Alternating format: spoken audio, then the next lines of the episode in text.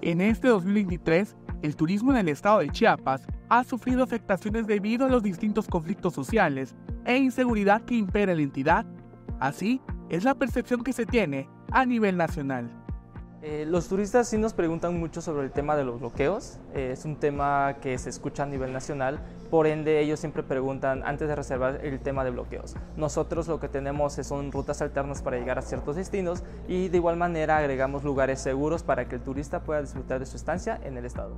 Los pueblos mágicos que han sufrido mayores afectaciones son San Cristóbal y Comitán, y los atractivos naturales como lagos de Montebello y las cascadas del Chiflón, destinos predilectos para los turistas nacionales e internacionales.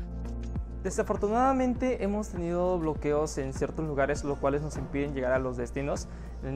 Los más perjudicados son lagunas de Montebello, Cascada del Chiflón, que es una ruta de constante bloqueo. Principalmente lo que afecta a la movilidad de los turistas al estar en la entidad son los constantes bloqueos que tienen lugar principalmente en la región de la meseta comiteca y en los altos de Chiapas, donde se encuentran los destinos más famosos.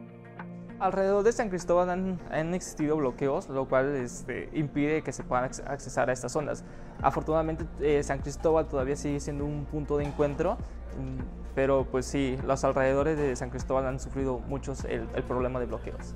Son más en el lado de Ahora sí que Comitán, ¿no? esos lados que se han afectado un poco más en temas de bloqueos. Afortunadamente, eh, si nos vamos a lo que es selva, podemos disfrutar de otros lugares que Chiapas tiene para todos los turistas a nivel nacional e internacional.